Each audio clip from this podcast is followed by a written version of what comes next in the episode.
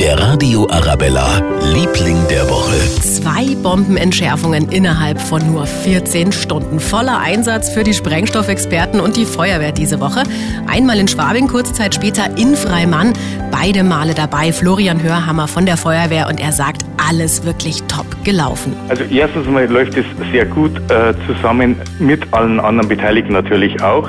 Und nachdem es auch nicht die erste Bombe ist oder die ersten Bomben waren, die wir gefunden hat, ist es immer schon sehr eingespielt. Es liegen praktisch Pläne in der Schublade, wie wir den vorgehen müssen. Und wir sagen auch Danke an alle, die dafür gesorgt haben, dass alles so gut gegangen ist. Der Radio Arabella, Liebling der Woche.